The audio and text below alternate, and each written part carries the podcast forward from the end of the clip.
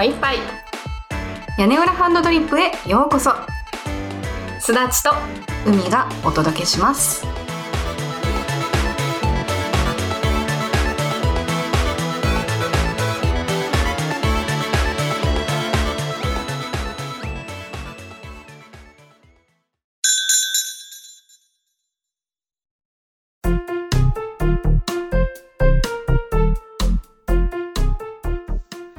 नमस्कार क्या आपको भी पीना चाहती है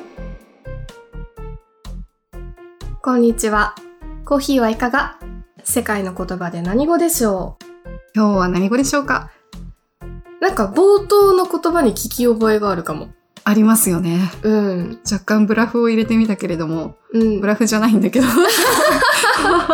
ちょっとわかりにくくしてみた。でもなんかわかりやすいぞ今日は。今日はいけるぞ。いけるかな？みんないけるね。正解は？本編の後で。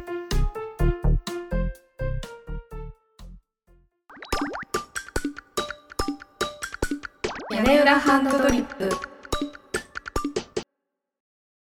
今日のテーマは？ポリコレあの前に一度ねポリコレの話をしたことがあるんだけどうん前話した時は主に文化の登用にフォーカスしてうん、お話をしたの。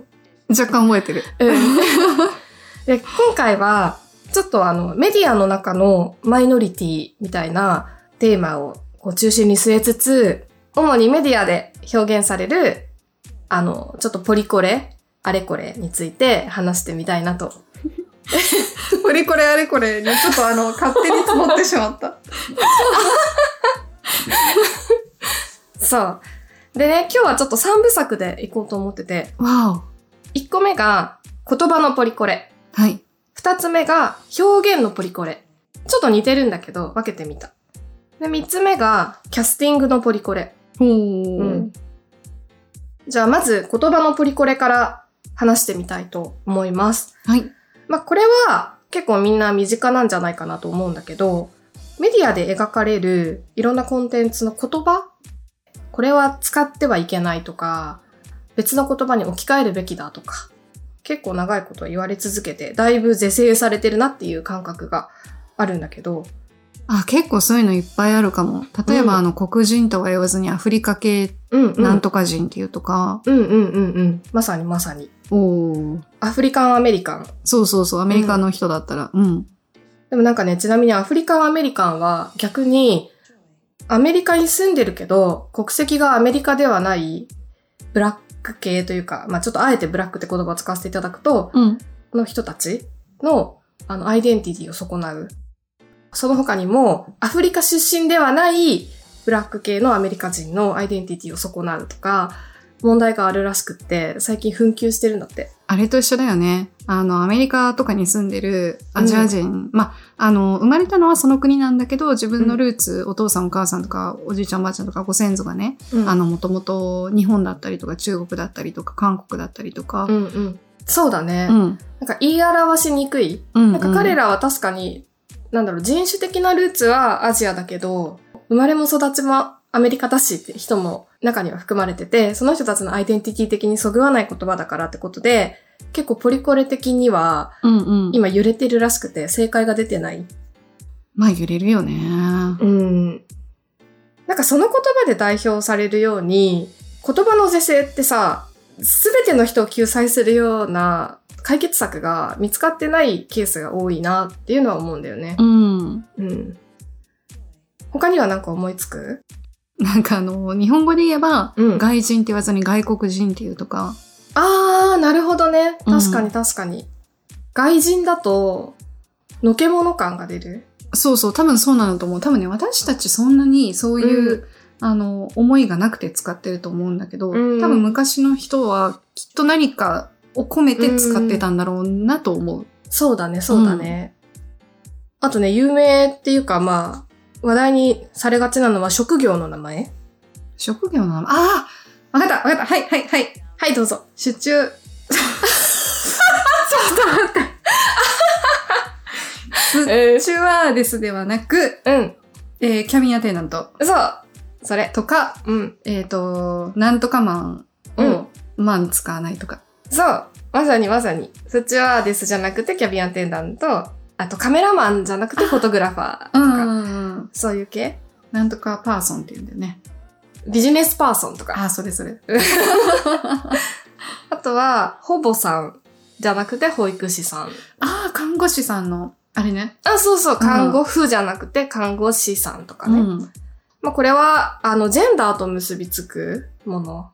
なんかこう、特定の職業が、特定の性別の人がつくみたいなイメージを強化するような言葉はやめましょうっていう方向で、結構是正されてる。うん、うん、うん、うん。確かに気使うようになったよね、すごく。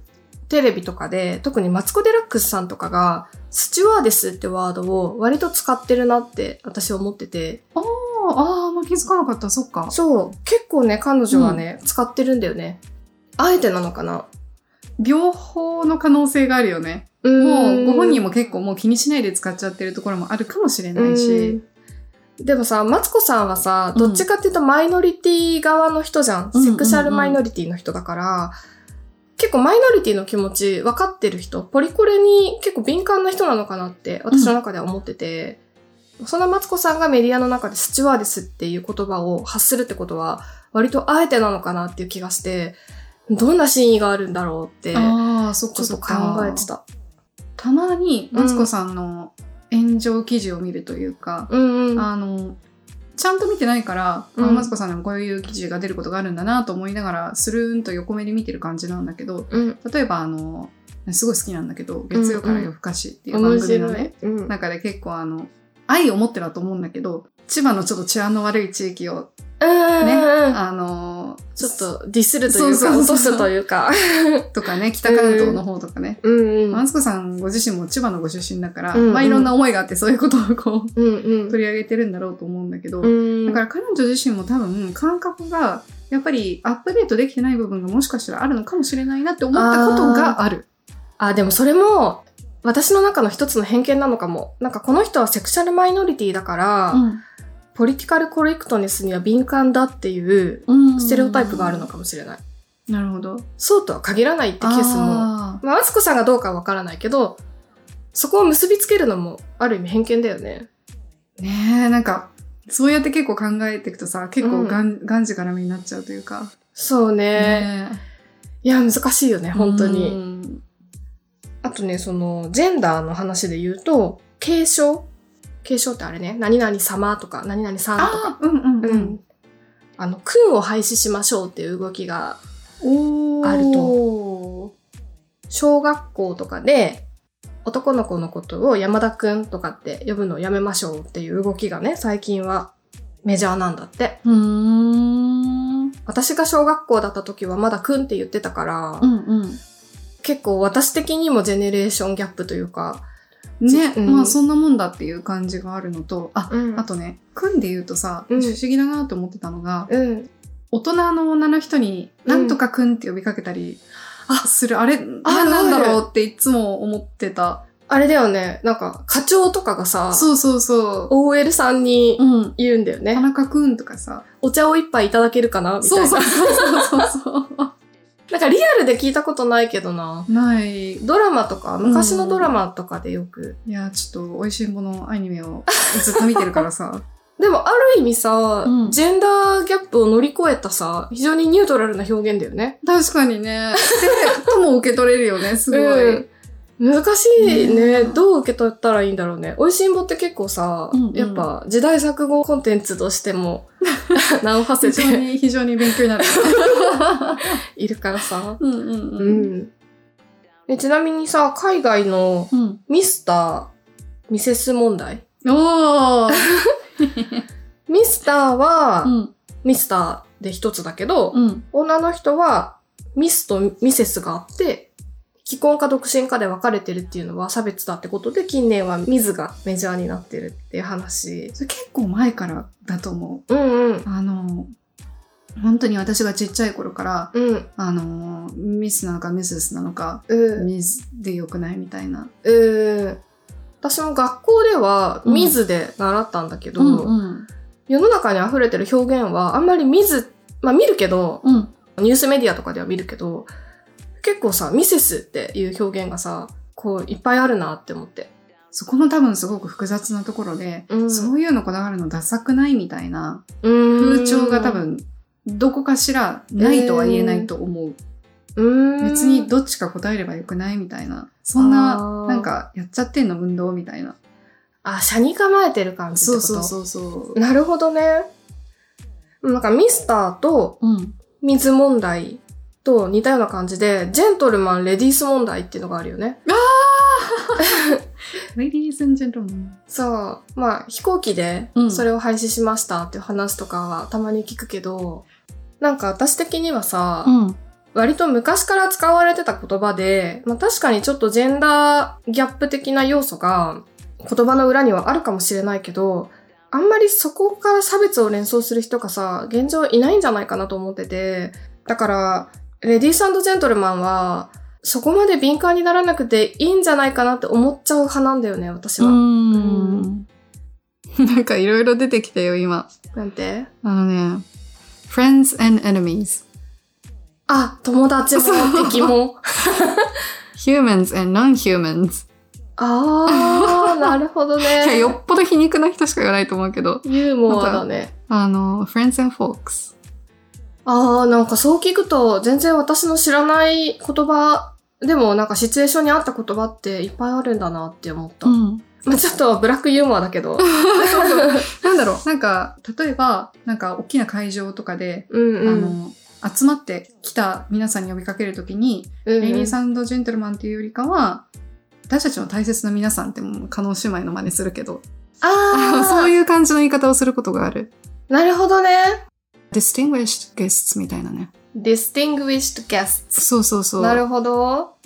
まあ、私の中では一番身近かもしれない。distinguished guests。なるほど。なんかさ、そういう今みたいな話を聞くとね、うん。ポリコレによって言葉を是正する動きって言葉狩りとも言われるんだけど、うん。まあ、確かに、さっきも言ったみたいに、レディースジェントルマンとかは、私的には別にそんなに気分を害する人も多くないような気がしちゃってて、うん。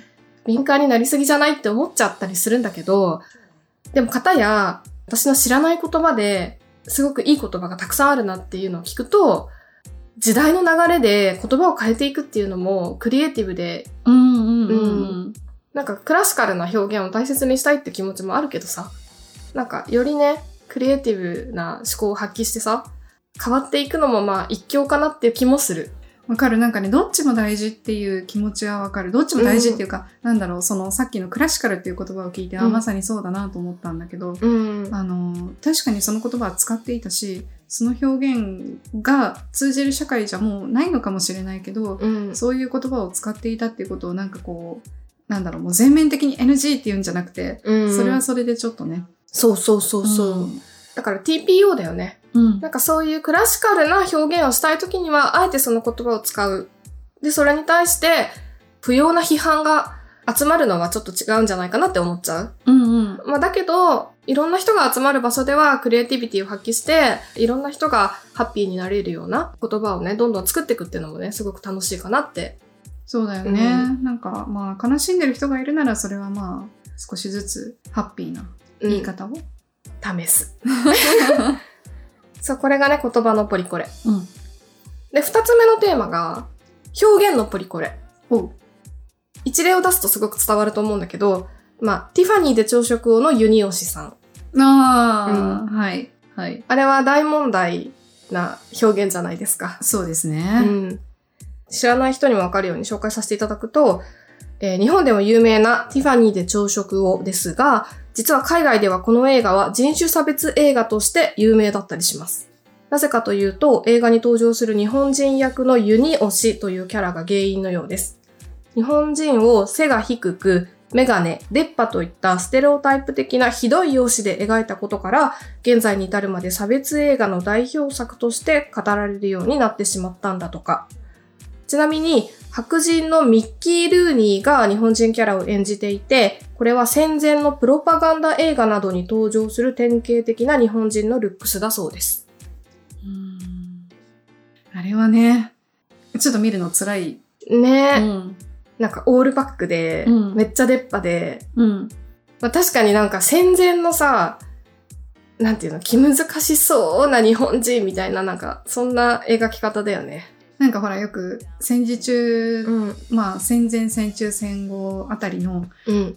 ヨーロッパの新聞の挿絵とか。に出てきそうな日本人像だよね。そうだね。うん。ちなみにね、このティファニーで朝食をって映画だけど、原作がトルーマン・カポーティさんが書いた小説で、トルーマン・カポーティの小説の中では、ユニオシは、まあ、ちょっと冷酷なキャラクターなんだけど、ここまで容姿がひどいみたいな描写はないんだって。ああ、そっか。そう、だから映画にした時に監督がわかりやすく、こう視覚表現をしてしまったっていう。うんうんうんうんことらしいよ。まあそうなるよね。さっきから何回も例を出して大変恐縮なんですけど、うん。美味しんぼにね、うん。うんあの、アメリカ人が出てくるんだけど、うんまあ外国人っていうと、まあ基本アメリカから来ました。うん。金髪です。うんうん青い目です。うん。うん。あれも典型的なそうだ描ねき。方だよね。そうだね。ほんとそうだよね。うんあの、日本人がコントとかうんで外国人を登場させるときに、すごい大きい付け花をして、みたいなシーンってよくあるよね。うん。あるあるあるあれ、もなかなかのそうそうひどい表現だよね。なんか、う一昔前だったら、うんもっと前だったら多分それって何の問題にもならなかったんだけど。ん。そうだよね。うんなんかね、結構そういうのあったけどね、最近はもう絶対ダメだよね。ねえ。うん。そう。表現のポリコレで言うと、最近ツイッターで話題になってて、私も海に共有した、えっと、松崎ゆきさんっていうね、あ、うんうんううんん。方が結構頑張って、日本人の表現、まあ、主にハリウッドにおける日本人の表現を、まあ、改善する活動をされてたっていうので、すごい興味を持って追いかけてたんだよね。うん。松崎ゆきさんがやってたのは、日本人をとにかく人間っぽく描いてほしいっていうのをメインで活動されてて、えっと、東日本大震災の時の東京電力の、えっと、担当者が出てくる映画作品があって、その中の担当者役が回ってきたらしいんだよね。うんうん。で、脚本的には、ものすごく、東電の担当者が悪だ、みたいな、悪者だっていう書かれ方をしてて、そこにもすごく違和感を持ったんだけど、それより何より日本人が、なんだろう、さっきのユニヨシさんみたいな感じで、すごくおかしなステレオタイプをこう詰め込まれた表現がされてて、自分が蹴ることは簡単だけど、他の役者がやると日本人の良くないイメージがより広まってしまうってことで、プロットは、あの、泣く泣く飲みつつ、表現だけは、ちゃんとした人間として描いてもらうよう自分が役を受けましたみたいな話があって、それすっごく印象的だった。結構感動するうん、な。あの、その話もそうだし、うんそ、なんだろう、その話と同じ話なのかな結構そのオーディションをね、うん他の日本人の人たちと受けたんだけど、うん日本語もちゃんと喋れないような日本人の人うん、が、あの、適当言ったのに受かっちゃうとか。ああね。ね。なんか、ハリウッドの監督は、こう、ジャパニーズを求めてて、うん。今に生きるリアルな日本人像って求めてないから、その監督が求めるようなステレオタイプな日本人を適当に演じる。人がね、キャスティングされちゃうんだよね。でもそうするとどんどん日本人の変なイメージが広まっていっちゃうみたいな。そうそう。で、役者さんもやっぱり役欲しかったりとかさ、うんまあ、生活もね、あったりするから、うんうんそこに迎合していく人もどうせわかんないしっていう風にやる人の方が多いんだろうなとは思うんだけど、うんまあ、そこでとどまって自分はそうしないっていうのは、あの、まあ私も少しだけ海外に住んでいたものとして、うんすごくあっぱれと思うし、うんね。すごく大変だからその気持ちを持ち続けるのは。そうだよね。いや、この松崎ゆきさんのツイッターですごいスレッドにまとめてくれてるから、うんうんあの見応えが、読み応えがあるんだけど、すごい面白いし、なんだろう、すべてに賛成する必要はなくて、うんうん。こういう人がいるんだっていうので見るのって、すごく世界が広まるから、ちょっと読んでみると面白いと思うよね。うん、面白い。うんそうそう、すだっちゃんの言う通り、うん全部にはね、別に、もう100% agree みたいな感じじゃなくて。うん、うんそうなんだよね。ここはちょっと意見違うなってとこそうそうそうもそう。あるから、うん。まあ、だけど、ね、うん、そう。この人のことを知れてすごく良かったなって。よかった。そう、ハリウッドにおける日本人のイメージを改善する活動をして、ある一定のレベルで成功したっていう事実が知れて、なんか本当ありがとうっていうような。そうそうそうそう。うん。なんか私たちが完成したものを見て、あの、うん例えばその東電のシーンだってね、うんなんでこんな風に演じたんだろうとか思っちゃったりするかもしれない。うんだけど、その裏にはこういう攻防があったっていうことをさ、世の中に対して明らかにしてくれるってすごく大事なことだよね。そう。松崎ゆきさんが出演したシーンの映像が、松崎ゆきさん自身がシェアしてたから、それ見てもらうと考えが広まるというか、面面い。白いと思う。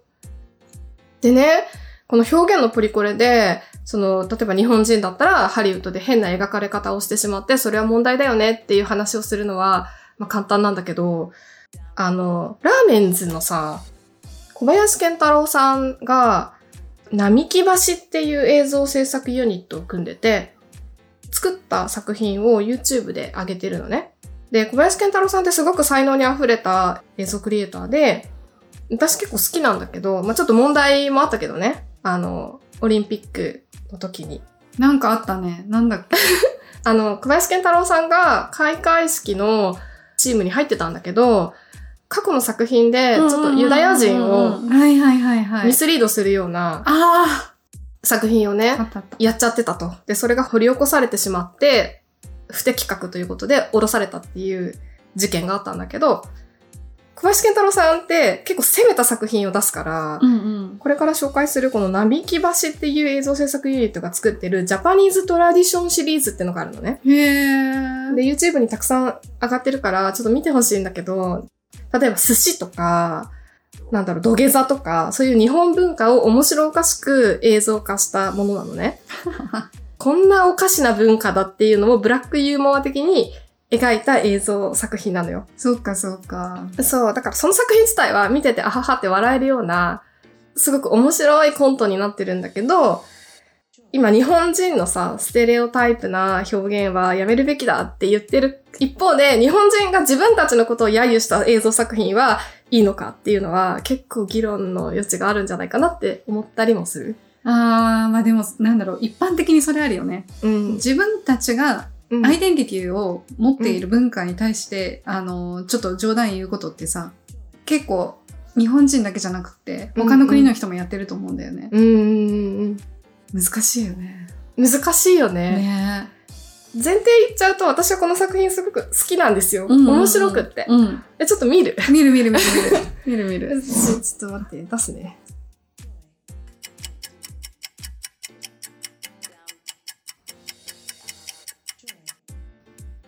シュールでした。シュールですよね。シュールでした。これはさ、作品としてはとてもシュールでさ、うん。賛否あると思うけど、んうんうんでも面白いじゃん。だけど、日本人が日本人を落としてることには変わりないよね。日本のステレオタイプをハリウッドで描かれたくないって思いと、このラーメンズの小林健太郎さんの映像を肯定したいっていう思いが自分の中に共存してるっていうのが、ロジカルじゃないなって思う。うーん。なるほどね。だからなんだろう、日本人として日本人をちょっと自虐するようなネタは面白いなって思うんだけど、外国人が日本人を変なステレオタイプで描くと、何クソってなる。うんうんうんうん。なんかその気持ちって何なんだろうっていうのは不思議だよね。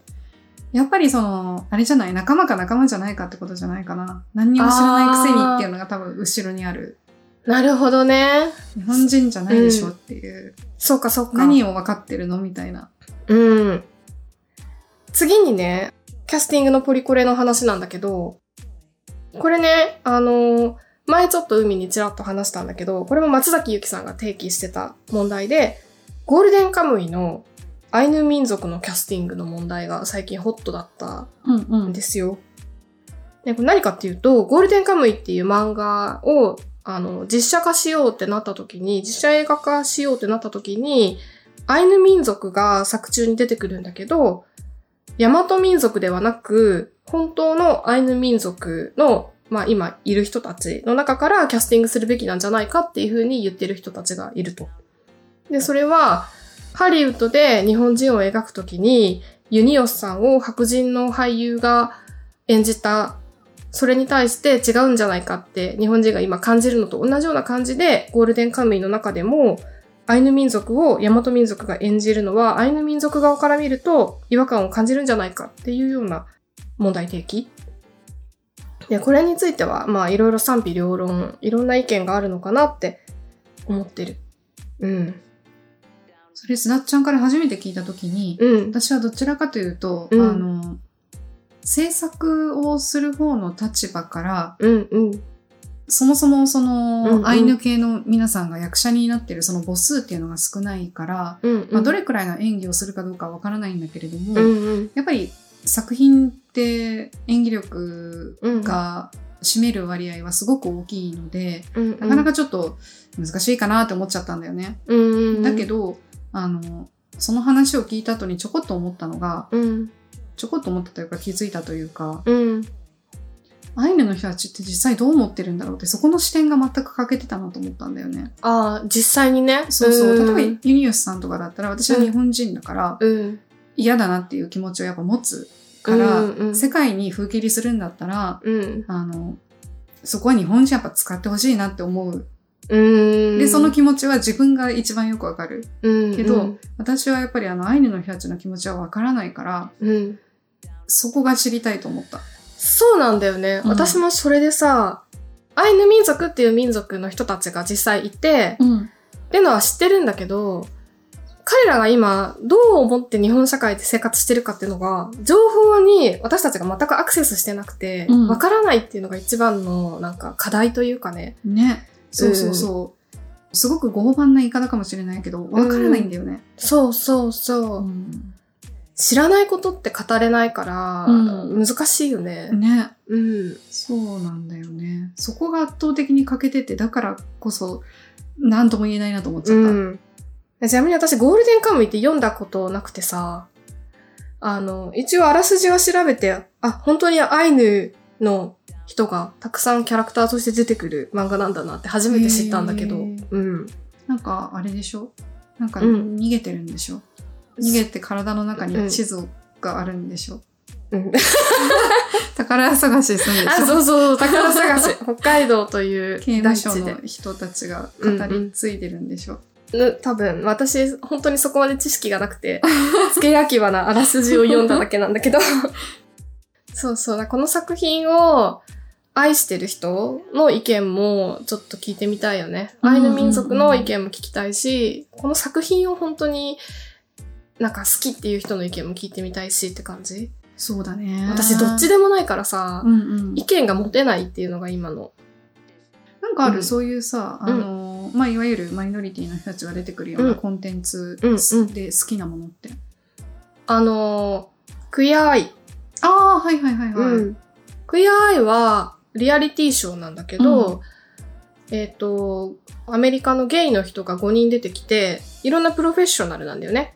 ヘアメイクのプロ、うんインテリアのプロ、あと料理のプロ、ファッションのプロ、あとなんか文化のプロっていう、ちょっと私、私たちには馴染みのない感じの、ちょっとその、なんていうの、メンタルをサポートするプロみたいな人が出てくるんだけど、そのゲイのそれぞれのプロの人が、なんかコンプレックスを抱えてる人を改造する感じで、すごくイケてる人になるサポートをするっていうリアリティショーなんだけど、そこに出てくるゲイの人たちっていうのは、すごく自分のアイデンティティに自信を持ってて、まあいろんな葛藤を乗り越えて、今の自分がいるっていうような描かれ方をしてるんだけど、すごくリアルだし、人間的な魅力が爆発してて、すごくいいコンテンツだなとは思ってる。例えばそのクイアアイがさ、うん。映画化されることになりました。うん、ってなった時に、うん、俳優さんキャスティングします、うん。その俳優さんがストレートっていう時に、うん。すだっちゃんどう思う？やっぱあのゲイの方をうん。起用してほしいとかある、ゲイの方起用してほしいかも。なんか例えば今想像したのが、なんかイケメンで、こう映画を風切りした後に、マーケティング的に利用できそうなキャストをさ、キャスティングしがちだなと思うわけ。例えばジョニー・デップだったりとかさ、ブラッド・ピットだったりとかさ、なんかそういう人をね、あの、キャスティングされた時に、すごく残念だなって気持ちになる気がする。うんうんなんかそんな、まあ、ジョニー・デップとかブラッド・ピットを批判するわけじゃないんだけど、そんな目的のために、キャスティングするのっていろんな人に失礼なんじゃないかって思っちゃう、やっぱ。うん。でも、プロデューサー的には映画を成功させたいから、そういうキャスティングをするケースってあるのかなっていうのは思ってて、複雑な気持ちになるかも。そういうふうに考えるとやっぱり、やっぱその即した属性を持つ人たちに演じてほしいってやっぱり好きなコンテンツだと思っちゃうのかな。思っちゃうっていうかまあ、ね。なんかね、同じような作品があってさ、うん。私が愛する、荻上直子監督の作品で、彼らが本気で編む時はっていう映画があるの知ってる？うん、初めて聞いた。なんか、桐谷健太さんと生田斗真さんが主演してて、生田斗真さんがセクシャルマイノリティ、トランスジェンダーの役なのよ。うんうん。だから、男性から女性になった人の役を生田斗真さんが演じてて、桐谷健太さんがその生田斗真さんと結婚するってなって、で、娘がいるんだけど、桐谷健太さんには、その娘の、とのこう親子関係とか、生田斗真さんと娘の間の葛藤だったりとかを描いてる作品なのね。でトランスジェンダーの女性を取り巻くいろんな事情とかを問題提起する作品としてはすごく素晴らしいし、荻上直子さんは本当に私は大好きな映画監督さんだから、彼女の世界観もすごく大好きなんだけど、生田斗真さんをキャスティングしたのは、マーケティング的には成功だと思いつつ、なんで生田斗真さんなのかなっていうのは、ちょっと思っちゃった節はあった。うーん。あのね、映画見るとわかるんだけど、彼の演技素晴らしいのよ。本当にこれは、トランスジェンダーの人なんじゃないかって、あ、ちょっと錯覚するほど、生田斗真さんの演技って上手だったって思っちゃったの。なんだけど、それって私の中のトランスジェンダーの方のステレオタイプと彼が演じる役がすごく合ってたから、マッチしてたからなのかなって思っちゃって、ね。だから現実のトランスジェンダーの方、MTF か、 male to female の方が、生田斗真さんの演技を見た時にどう感じるかはわかんないなって。そうだね。確かにね。そうだね。うん。この作品もね、ちょっともしよかったらみんなに見てもらって意見が聞きたいなって思った。うんうんうんうん映画自体はすごくいい映画なんだけうん。ど、ああ、いや、なんかね、ちょっと今思い出しちゃった。ですね、うん自分の好きな映画に、あの、シン・ゴジラっていう作品があるんですけど、ああ、私もすっごい好きよ。すごい好きなの。で、あの、本当に好きなんだけど、うん。石原さとみもすごく好きなの。ああね。すっごく好きなんだよ。うん。だけど、まあ、違和感はあるよね。そうか。うんだからそれは、海が海外経験のある日本人っていう属性だから、そうね。より感じる違和感なこうな。らないよねっていうのはあるから、うんでも別にそんなことどうでもいいくらい、そんなさまつなことって思っちゃうぐらいの映画だから、うん。大して気にはしてないんだけど、っうん。ていうことかな。そうなんだよね。なんだろう。彼らが本気で編む編む時はっていう映画に関して言うと、映画自体は私はいいと思ったんだけど、うん。ほんのちょっとの違和感を感じた映画って感じ。多分、セクシャルマイノリティに限った話で言うと、カミングアウトするかしないかって問題もあって、そうだね。うん、カミングアウトしてない役者さんもたくさんいると思うんだよね。うんうんうん。で別にカミングアウトする必要もないと思うんだけど、うん。でもなんか、だから、こうキャスティングするときに、ストレートの方からキャスティングをするっていう風になりがちなのかなって気もして。ねこんだけその世の中がね、あるう程度ん。理解が、理解がというかまあ進んでうん。きたとはいえ、じゃあカミングアウトしますかって言われたらそれはね、うん。でもなんかカミングアウトをした状態で、そういうセクシャルマイノリティの役柄を演じるっていうのは、一つの個性の発揮のするステージなのかなっていう気もして、うん、なんかそういう役者さんも実際いるから、あえて生田斗真さんじゃなくてもいいんじゃないかなっていう若干の違和感は、まあ感じつつって感じかな。うん。難しい問題なんだけどね。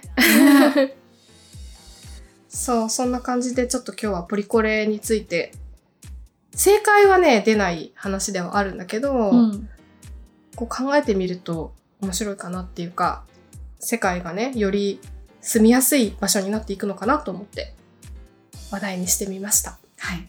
大変難しいテーマであるから、うん。難しいなと思ったけど、ずだっちゃんが整理してくれたから、なんかすごく話しやすかった。あ、本当？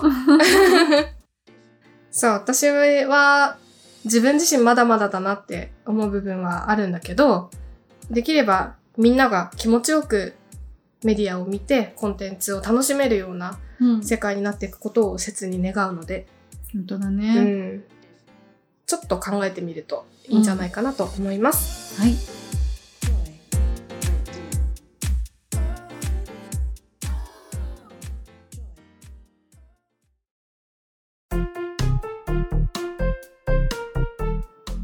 नमस्कार क्या आपको भी पीना चाहती है 今日は最初の言葉が特徴的なので、 もう分かっちゃった方多いんじゃないかなって。え、これってさ、もしかして簡単に言うとさ、ナマステ、はい。本はい。当おじゃあ、はいはい。どうぞ。ヒンズー語。ピンポンイエーイヒンディーでした。ヒンディー語？そうヒンズそう。ー語ヒンディー語？ヒンドゥーとヒンズー。一緒？一緒だよね、多分ね。インドですね。はい。ナマステ。ナマステ。ナマステじゃさ、うん、すぐわかるじゃん。うん。他にいないのかなと思って、いろいろ、いろいろというか、ナマスカールしか見つからなかった。ナマスカールって言い方もあるんだねナ。マスカールがすごくフォーマルあ、な。言い方らしくって。なるほどね。そうそうそう。ご機嫌ようみたいな。そんな感じ、そんな感じ。でもね、ご機嫌ようで翻訳すると違う言葉が出てきた。あそうなんだ 言葉って難しいよ。難しいね。うん。ちなみに私、ヒンズー語で、うん。えっと、Will you marry me? って知ってる。どうぞ。ムセシャディカロギ。これ、すだっちゃんのね、うん。留学の賜物ですね。そう。アメリカ留学なのにっていうほどじゃないんだよ。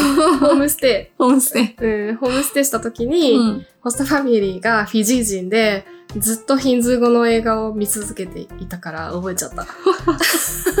ロスにいたのに。そう。そう、貴重な経験です。はい。というわけでみんなナマステナマステ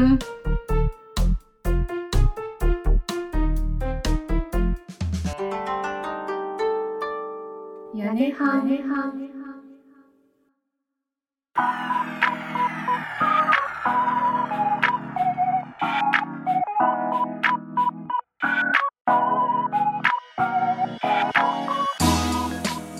今日の一杯いかがでしたか？